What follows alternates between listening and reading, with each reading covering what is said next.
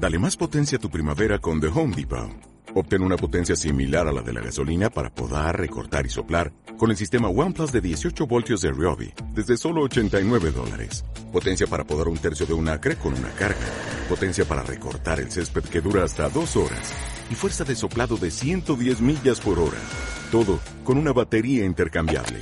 Llévate el sistema inalámbrico OnePlus de 18 voltios de Ryobi. Solo en The Home Depot. Haces más. Logras más.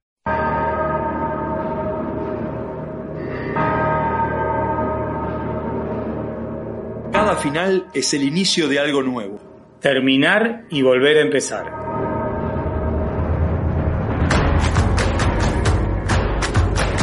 Eso es entrar en loop. Soy Daniel Campomenosi. Yo soy Javier Barbis. Y esto Es Loop Positivo.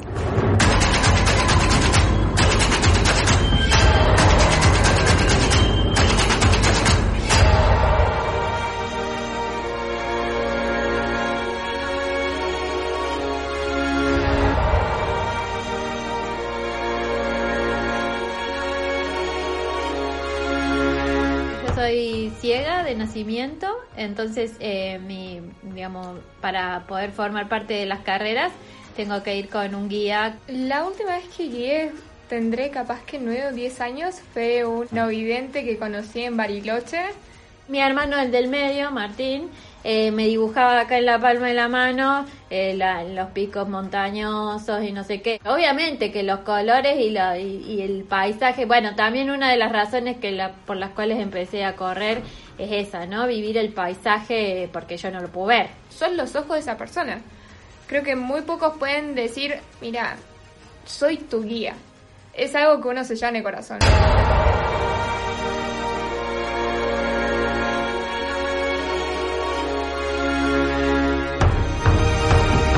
Hola amigos, bienvenidos a este nuevo episodio de Loop Positivo. Señor Daniel Capomenosi, otro episodio donde vamos a hablar del K42 Series. Exactamente, una carrera realmente muy esperada aquí en Argentina, que se desarrolla, les comentamos a los amigos que nos escuchan, en Villa Langostura. Es un clásico ya con diferentes carreras en Argentina y en otros lugares del mundo, diferentes K21, en los cuales se clasifica para correr a fin de año en Villa Langostura, en este caso el K42, que tiene dos modalidades, Javier. Sí, dos modalidades. Empieza el día viernes con una modalidad de 15 kilómetros y sigue al día siguiente, el día sábado del fin de semana, donde se desarrolla esta carrera, con los 42 kilómetros. También está la vinculación entre ambas, porque hay corredores que corren los 15 kilómetros el viernes y los 42 el sábado y hacen lo que se llama el Gran K. 57 kilómetros, atravesando todo el recorrido eh, y, y subiendo al imponente y bajando del imponente Cerro Bayo. Exacto, pero en esta ocasión vamos a meternos en una historia que sucedió en el K15. Dos chicas que corrieron el K15, pero dos chicas que corrieron juntas, algo que no es habitual, ¿no? Porque no se corre en equipos. En este caso sí, ¿por qué? Bueno, corrieron en el equipo porque Cecilia Zárate es una atleta, no, una corredora no vidente eh, y va a ser guiada por Kenia. Kenia es hija de Alex Tersoglio, quizás muchos la conocen porque es una de, los, una de las creadoras, de la creadora de los linces. Eh, esta forma de correr acompañando a alguien, una persona no vidente, algo tan complicado, sobre todo en, en la montaña. Estamos acostumbrados, o más acostumbrados, a ver en las carreras de calle esta modalidad, pero no tanto en las carreras de montaña. Como es difícil guiar a personas ciegas en la montaña, Alex Tersoglio, la creadora de los linces, siempre está pidiendo que se sumen más y más corredores. En esta ocasión, Kenia, su hija, que ya había guiado a los nueve años a una chiquita de Bariloche, lo hace nuevamente con Cecilia. Las dos cuentan su experiencia y cómo se vinculan con el paisaje, sobre todo para alguien que es ciega de nacimiento y que tiene que imaginar todo aquello que la rodea mientras su compañera se lo describe. Una charla que tuvimos con Daniel Campomenosi el mismo día en el que las dos chicas corrieron el K15.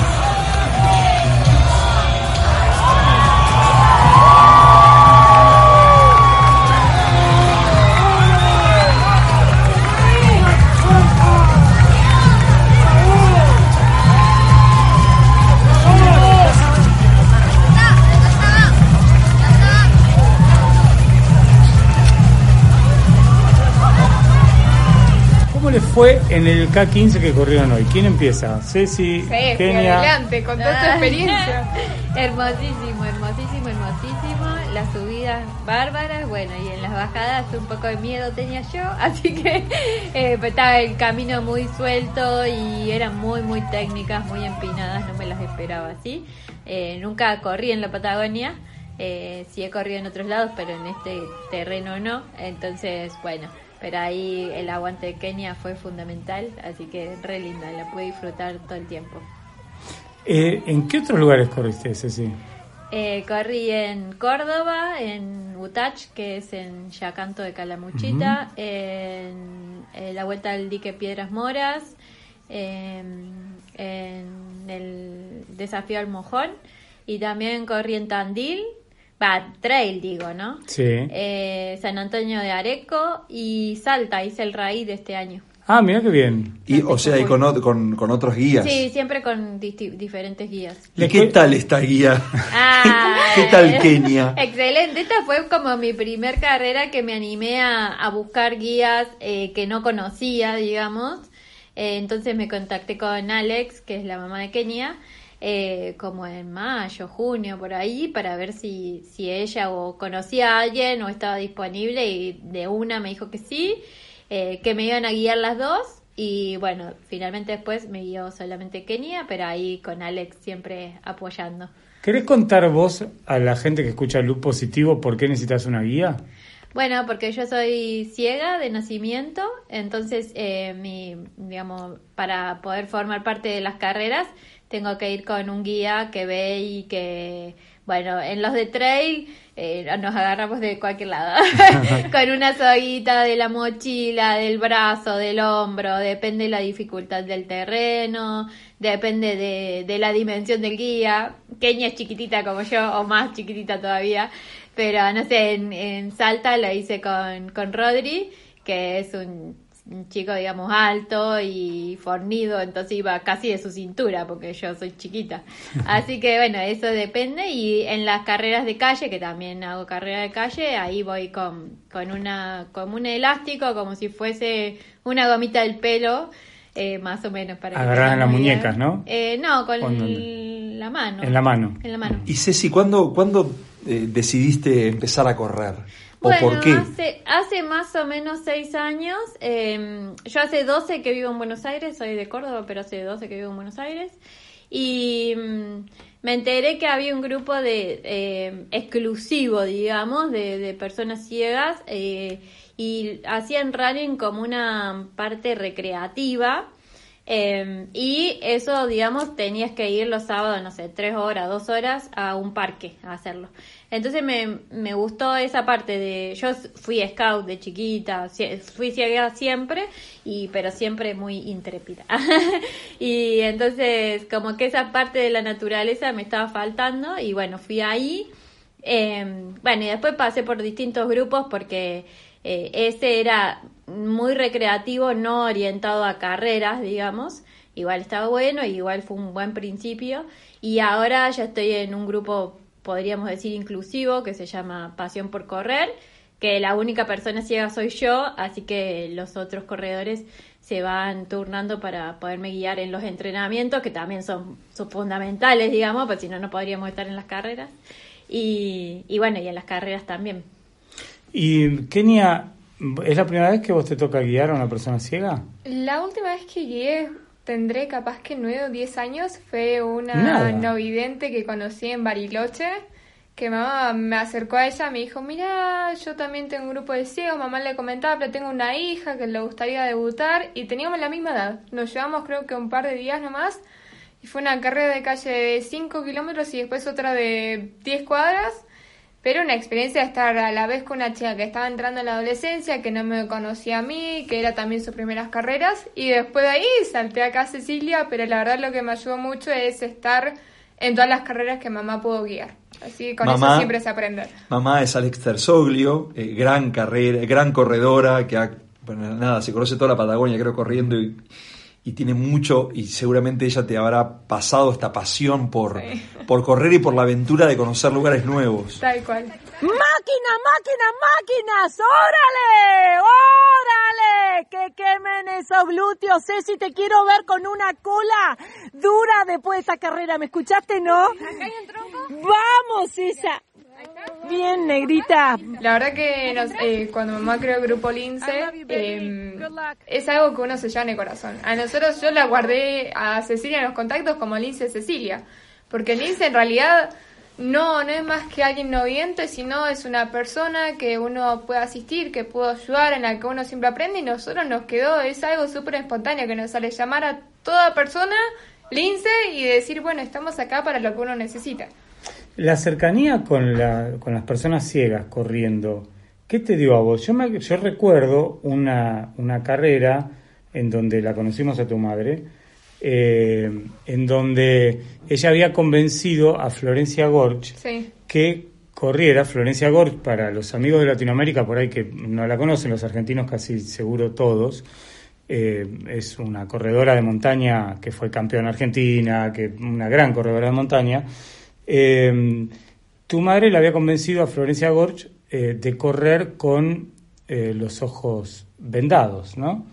Eh, y de tener esa experiencia de una persona que ve, eh, Profesional. corri- profesional, corriendo como si fuera una persona ciega y guiada por otra persona que ve. Nos pasó también con un corredor local, Fabricio Stocchetti, que él ya tiene una lesión en el ojo que no puede ver nada. Entonces le dijimos, bueno, vendate el otro. Y el chico no podía creer que diciendo, listo, ¿cuánto corrió un kilómetro? En realidad había caminado una cuadra capaz. La distancia de alguien cuando se Claro. venda los ojos es, eh, se vuelve inconsciente el espacio que lo rodea. Claro, por eso, antes de que lo cuente Cecilia, por eso quería saber este, tu punto de vista. ¿Qué te, qué te dio a vos esa conciencia de saber que el otro tiene una dimensión tan distinta del tiempo y espacio? Yo lo que más pueda comunicar de dónde está, creo que ese es mi objetivo principal. Además de que uno acarrea mucha responsabilidad, porque quiere que la persona llegue entera, quiere que tampoco no se caiga, sabe que la otra persona después tiene que trabajar. Eh, después, bueno, Cecilia les contará, pero yo les doy un poco del avance de que para mí las manos de Cecilia son sagradas. Yo sé Claro. que ella no se puede caer, no se puede lastimar las Ahora manos. vamos a contar por qué. Las manos que se la dejo ahí picando Sí. para más adelante. Pero la responsabilidad y a la vez uno siempre quiere tratar de comunicar lo más posible, más en los circuitos donde estamos nosotros, que la verdad que los paisajes son alucinantes y quiere ser lo más estallista posible, pero a la vez tampoco tan agobiarlo porque está recibiendo estímulos todo el tiempo. Pero ser guía te traslada a otro punto que la verdad que es muy difícil explicar. Yo he estado en muchos sitios como corredora, pero a la vez asistiendo a la mamá de guía. Y es algo que hay que vivirlo para poder sentirlo y expresarlo, porque uno también termina cansado igual que el corredor porque tiene que estar consciente de toda la persona que está atrás, la persona que está adelante, si pise palito, si no pise palito, pero también quiere decir que hay palito, pero a la vez no quiere estar todo el tiempo diciendo palito, palito, palito. Eh, es muy linda la sensación. Y uno después mm, llegar a la meta eh, se le llena el corazón de orgullo diciendo, mira, estamos formando un equipo, pero estamos formando un equipo porque son los ojos de esa persona. Creo que muy pocos pueden decir, mira, soy tu guía. Eh, estás, está- o sea, ella te está entregando toda la responsabilidad. Porque a la larga en la carrera eh, ella corre, pero uno tiene que indicarle todo. Y la verdad que estoy sumamente feliz. ¿Qué edad tenés, Kenia? 23, ¿Y corres desde? los 9 años, ¿Naciste? ¿Dónde? en Bariloche. Pero justo porque acá no había quirófano, si no era todo el tiempo acá Villa Langostra. Sí, ahora estoy estudiando biología, así que me ayudó bastante a comunicarlo un poco más a, a Cecilia lo que estamos viendo. A Eh, ver, que, ¿cómo era? eso? Eh, No, eso fue Recreemos un minuto de carrera. ¿Un minuto de carrera? ¿Qué? ¿Qué o yo?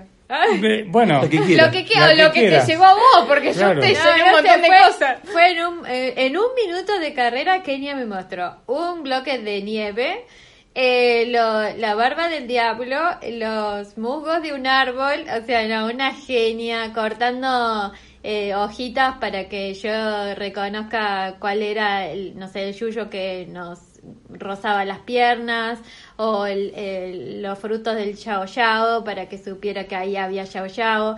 Y cómo ella fue, o sea, obviamente que le ayuda la, carrera la, la carrera que está haciendo de biología, pero también, bueno, toda la experiencia que pasó con su mamá eh, guiando, que la verdad que me describía todos los paisajes, lo que se veía a la derecha, a la izquierda, los colores, los diferentes colores que iban sucediendo en las diferentes alturas de la montaña. Ahí, a ver, contale eso, esto es solo audio, o sea, la gente está escuchando y podría imaginar esos, esos paisajes. Y bueno, que arrancamos, cuando arrancamos el sendero, ponerle era todo amarillo porque estaba él. Eh, concomen. El concomen. Eh, no me acuerdo. ¿Es la retama? No, es un arbusto que floreció justo para acá 42. En todos los años que se corrió, nunca floreció en esa fecha. Y es casi un árbol, pero muy particular porque solo florece por un, un mes. Así que el avistamiento de, de hecho es una rareza, la verdad y justo estaba ahora floreciendo amarillo con un olor que la fragancia se esparce por toda la montaña. Vamos, vamos, vamos. Bueno, hagamos este ejercicio de un minuto para que quien está escuchando esto pueda imaginar eh, lo que Cecilia recibía cuando Kenia le contaba. Obviamente, hay, una, hay algunos sentidos que no van a poder aplicarse, como el olfato o la sensación del viento o el, frío del aire o la humedad, pero lo que se veía, ¿qué era? Em, yo primero todo lo que, lo que podía hacer con el tacto lo hacía, así que esto no lo voy a poder transmitir, hay nombres de plantas que yo la verdad no sabía, pero de repente decía, mira, ahora estamos entrando en un bosque de, árboles que, tienen, que pueden superar los 20 metros súper altos, pero tenés un cojín de este arbustito que por suerte no te pincha. De repente a algo le pinchaba, eh, se llama Michai.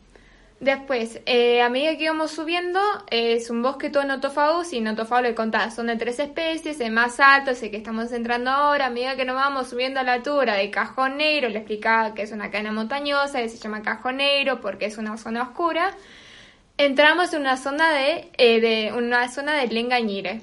Así que la lengañira tiene mucha barba de diablo porque es una zona de aire muy puro. Así que le agarraba un pedazo de barba del diablo y se lo hacía tocar. Después, el tronco acá tiene eh, mucho musgo porque es una zona muy húmeda. Así que si pasame la mano derecha, venía a tocar este árbol.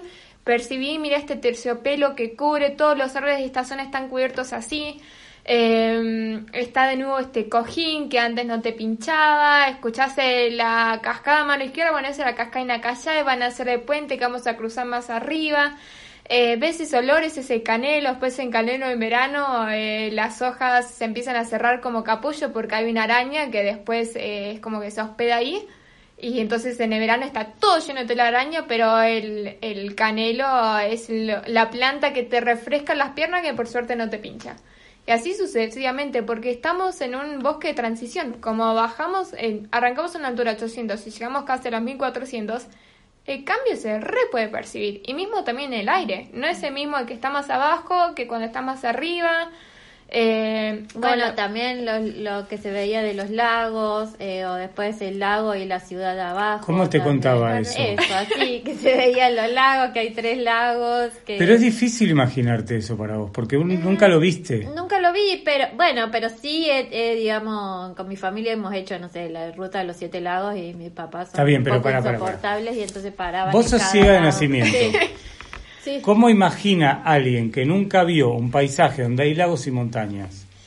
Eh, mira, eso, mi familia ha sido muy viajera eh, en Argentina y mm, tengo dos hermanos más grandes y primero mi papá se toma el tiempo de parar en no sé, el trigo está amarillo y paraba y me mostraba, el, o sea, me arrancaba una parte del trigo. Y tocabas una espiga. Sí, y bueno, pero más allá está verde. Volví a parar y me mostraba el verde. Y mi hermano, el del medio, Martín, eh, me dibujaba acá en la palma de la mano eh, los picos montañosos y no sé qué. Con mi tía, ahora que vinimos de, de Neuquén en la camioneta, también ella me mostraba así con los dedos, lo- lo- en la palma de la mano, dibujándome qué se veía de las montañas, si eran altas, si eran picos puntiagudos, si eran más mesetas y eh, todo eso. O sea, mi familia está como muy acostumbrada a eso, eh, sobre todo cuando éramos chicos. Ahora es como Bueno, te ha estimulado mucho. mucho, mucho, mucho. Obviamente que los colores y, la, y, y el paisaje, bueno, también una de las razones que la, por las cuales empecé a correr es esa, ¿no? Vivir el paisaje porque yo no lo puedo ver. Claro. Entonces, como que siempre me quedó esa intriga o, o esa curiosidad del paisaje, eh, entonces vivenciándolo, bueno. es- ¿Y cómo percibís en el cuerpo la dimensión de ese paisaje? O bueno, no sé, se, se percibe, o cuando llegamos arriba que me dijo Kenia que a, a la derecha estaba el lago, y sí se percibe porque, eh, no sé, eh, el viento, la inmensidad, el aire es diferente. Me acuerdo también lo que me llamó la atención en Salta, cuando corrí el Raír, eh, también eso de sentirse un grano de arena en semejante inmensidad, y uno lo siente, es es muy difícil describirlo, pero lo sentís, digamos.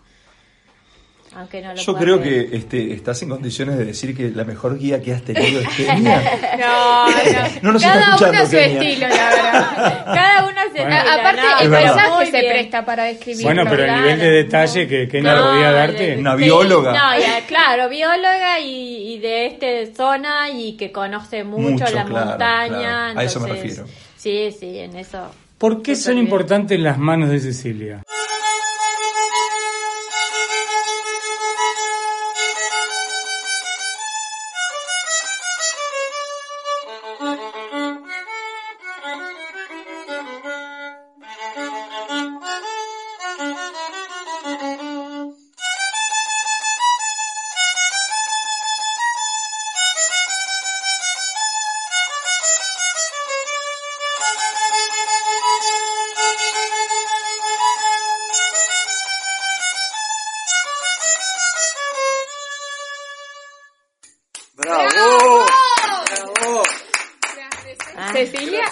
Turno. Porque soy violinista. La, la historia no termina, cada vez se pone más. ¿Hace cuánto que sos violinista? ¿En Uy, dónde? eh, soy violín, bueno, o sea, toco el violín desde los cinco años. Eh, empezó mi hermano Martín. Eh, y bueno, la historia es que yo quería tocar el violín porque en el método que aprendimos eh, Martín y yo eh, es un método Suzuki que nació después de la Segunda Guerra Mundial cuando los niños se habían quedado muchos huérfanos. Entonces Don Shinichi Suzuki hizo un método en el cual eh, aplica el lenguaje materno, o sea que es por imitación, eh, y, eh, y un repertorio que es mundial para cualquier persona, o sea, cualquier persona que, que estudie en el método Suzuki tiene el mismo repertorio.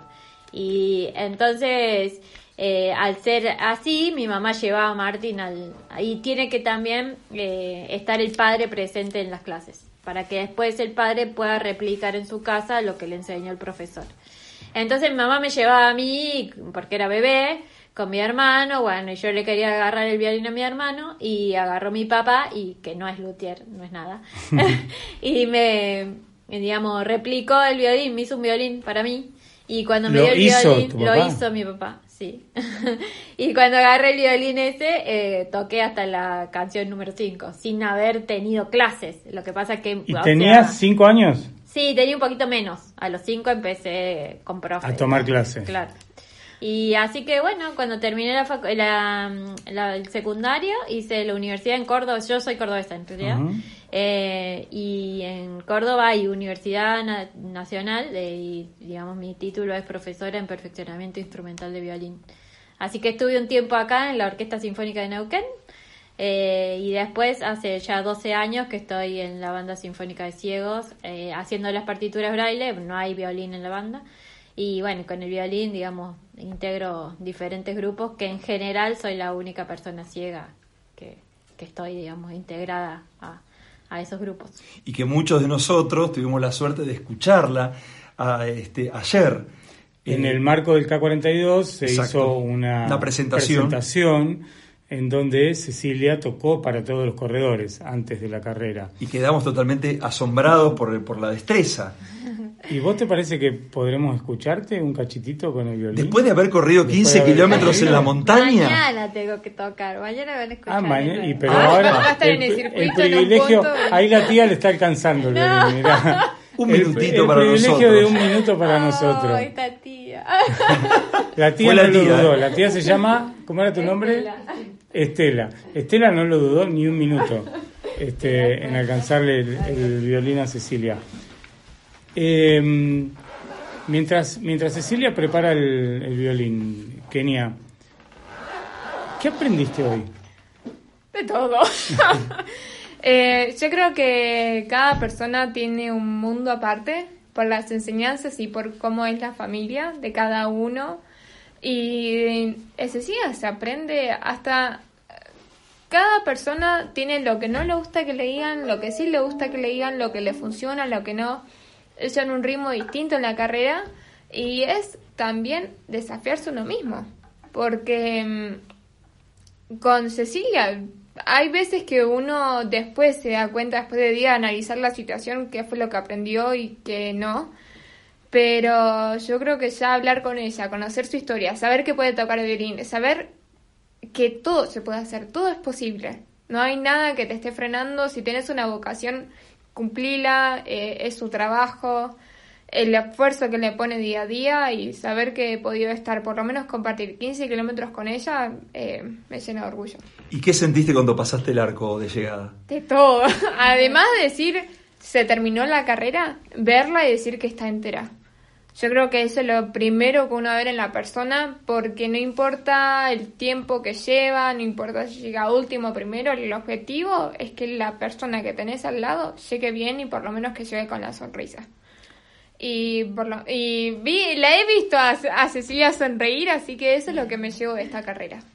¿Y vos, Cecilia, qué sentiste cuando pasaste ese arco? No, hermoso, sí, da mucha emoción y, y recién le decía a mi tía que esta carrera la vengo persiguiendo como desde mayo. Entonces como realizarla fue como wow y, y bueno, esto, también uno de los objetivos de este año era correr acá en la Patagonia y poderlo hacer y una, la verdad que muy feliz. Tiene 23 años, Kenia.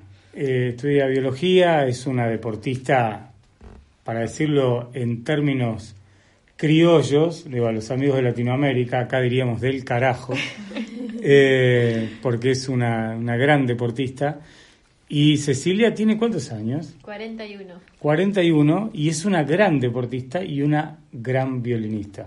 Así que nos vamos a ir escuchándola tocar el violín. Bueno, antes que nos vayamos quería decir algo, si se Sí, puede. claro. Por supuesto. Eh, nada, que los corredores se animen a guiar, que es algo mm, no tan complicado me parece. Por más que Kenia diga que hay que tener mucha responsabilidad, sí es verdad, pero no es algo, no es una tarea que, que se estudia, digamos, sino algo que se siente en el corazón y bueno, que poderlo hacer eh, hace muy bien a, a otras personas con discapacidad. Y ahora vamos a ver por qué había que cuidar esas manos. Porque hay que cuidarlas.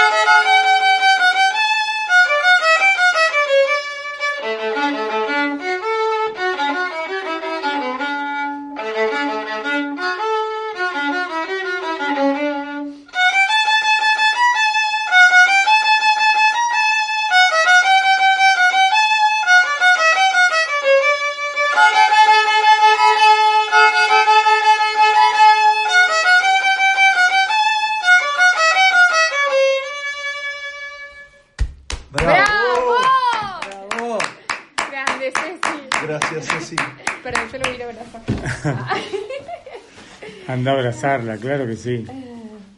Y Felicitaciones. Lindo. Gracias también por dejarme ser tu guía, porque ni siquiera me conocía. No, Sí, ahora que te dijo- conoce, no sé si.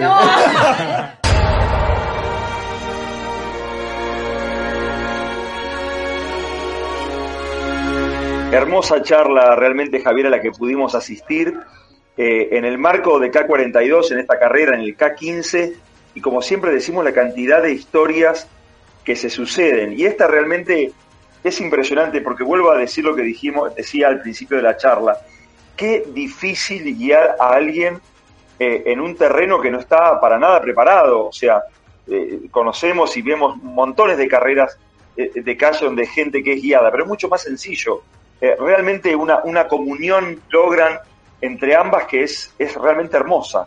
Es una comunión hermosa y em, súper extraordinaria para alguien que es ciega de nacimiento.